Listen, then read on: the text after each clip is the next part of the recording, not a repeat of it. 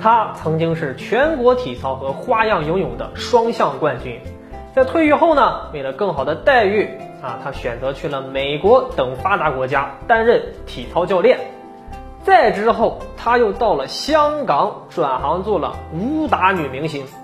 后来，自己又成立了公司，打入了好莱坞，成了著名的中方的制片人。可如今呀，他却违规套现四十四亿，出逃美国，远走高飞了。在面对国内对他的传唤时，甚至是装重病不回呀。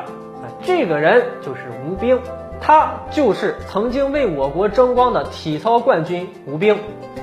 她确实是一个女强人呐，虽然她不像马云、马化腾、王健林那样哈，经常是出现在福布斯的这个富豪榜单上啊。高调的出现在各种的场合，但是呢，这却并不影响他的豪横。不得不说呀，在面对利益的时候，初心显得多么的渺小啊！曾几何时，我们都曾有过最美好的初心，但是到后来却事与愿违啊。有的人愿意为了理想而付出生命，有的人在面对利益的时候却抛弃了梦想，选择低头。作为曾经我国体育事业走向世界、走向辉煌、默默无闻的奉献自己的体操冠军，那现在啊，是在利益的面前选择低头了，放弃了曾经的那份初心，而且呢，还从国内骗走几十亿啊，甚至为了逃避，还躲在美国装病不愿回国呀。那么如今躲在美国的吴兵啊，什么私人飞机啊、大别墅啊。跑车、豪车，他一样都不缺的。对他来说，买这些东西就像是在菜市场买菜一样。很多人呢都想知道，你说一个体操冠军，他哪来这么多钱呢？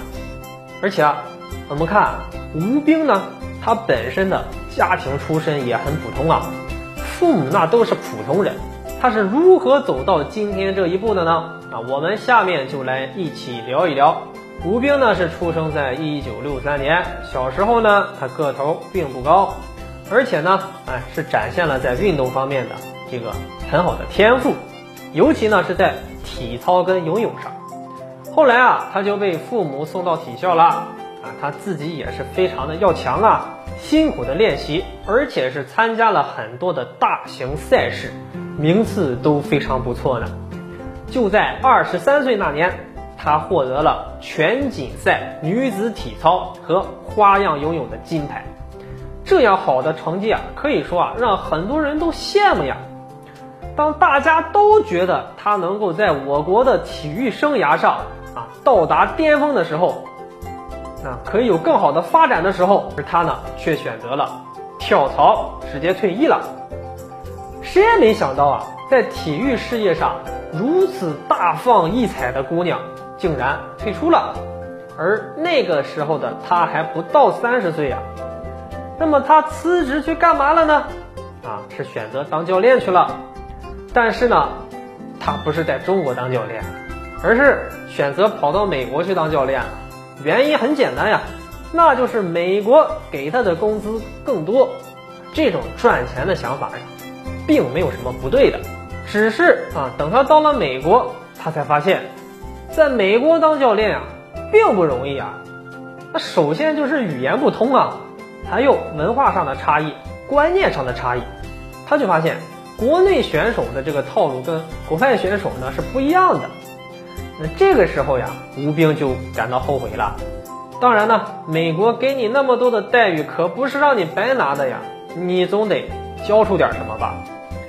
在干了几年教练，并没有赚太多钱之后，啊，他呢终于选择是放弃了，转而呢又回到国内发展了。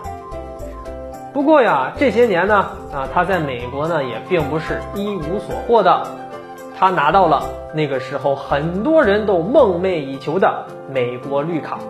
而回国后的吴冰呢，一下子来了一个三百六十度的大转行啊，直接是进军香港娱乐圈了，而且做了和教练、运动员都八竿子打不着的职业武打明星。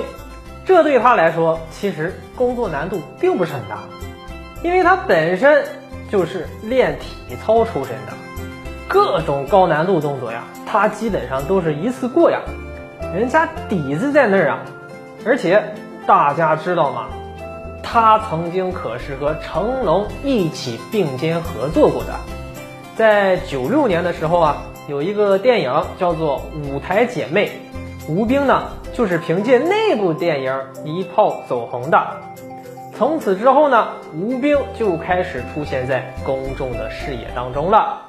然后呢，他还接了很多的代言跟广告啊，也是一下子赚了很多钱。后来他又跟万梓良合作拍了《火凤凰》，我想这一部影视作品大家一定都很熟悉吧。种种以上啊，都奠定了吴冰在香港演艺圈武打女星的基础。经过几年的折腾，吴冰没少赚钱呐，而且名气也逐渐的起来了。后来他还结识了著名的香港武打影星洪金宝。这也让他获得了更丰富的资源。那么前前后后呀，又参演了十多部的电影电视剧。不得不说呢，人的这个欲望啊，真是无止境啊。他可能觉得赚的钱还不够吧，自己呢又想开一家影视公司，自己拍戏赚钱。他想啊，这不比他自己当演员赚的多吗？于是呢，他成立了自己的影视公司。拉拢了很多有名的投资方，刚开始的时候生意做得很好啊，而且呢是有过非常有名的作品出现的，比如说《建军大业》，大家都看过吧？那它的出品方呢就是吴冰的公司啊。还有前几年的《军师大联盟》这部电视剧，也是出自他的公司。再比如说《杜拉拉升职记》啊，还有一些相关的。题材的电影还有影视剧啊，那都是吴冰公司搞的，而这些影视剧的火热也是让他大赚一笔啊。在事业大丰收的时候呢，啊，他也迎来了自己的爱情果实了。在一次宴会上，他就认识了同是影视行业的肖文革，两个人从此很快的就坠入爱河了。后来呢，走进了婚姻殿堂，而这个时候啊。在旁人来看，啊，你们都已经事业有成了，也找到了自己的爱情了，应该很满足于现状了吧？但是没有啊，吴冰的欲望呢又更加的膨胀了。这个时候呢，他已经不满足于在国内发展了，他又把目光给瞄向海外了。一九九三年呢，他又创建了 DMG 娱乐传媒集团。啊，要进行一些向海外的业务拓展，当然呢，后来也是成功的参与了一些好莱坞大片的制作，比如说其中最有名的叫《钢铁侠》，那还有很多呀，比如说《暮光之城》啊啊，《驱魔者》《生化危机四》等等，这些电影可以说是如雷贯耳啊。啊，当时呢，他也被誉为。中方制片的第一人，从此啊，在海外也是名声鹊起。吴冰夫妻在投资影视业尝到了甜头之后呢，打算更进一步借壳上市。这个时候呀，他们就看准了一家食品厂，准备呢就用它来借壳上市。三年后呢，这家食品厂啊，看似市值都达到四千亿了。其实这背后那都是泡沫呀，它本身并不值那么多钱啊，这些财富都是数字上的，都是假的呀。只不过呢，是操纵者在背后耍的金融伎俩罢了。而当市值达到最高值的时候，吴兵马上就卖股票套现离场，这下子呀，他又赚了四十四亿。当然了，这种行为是非常不好的。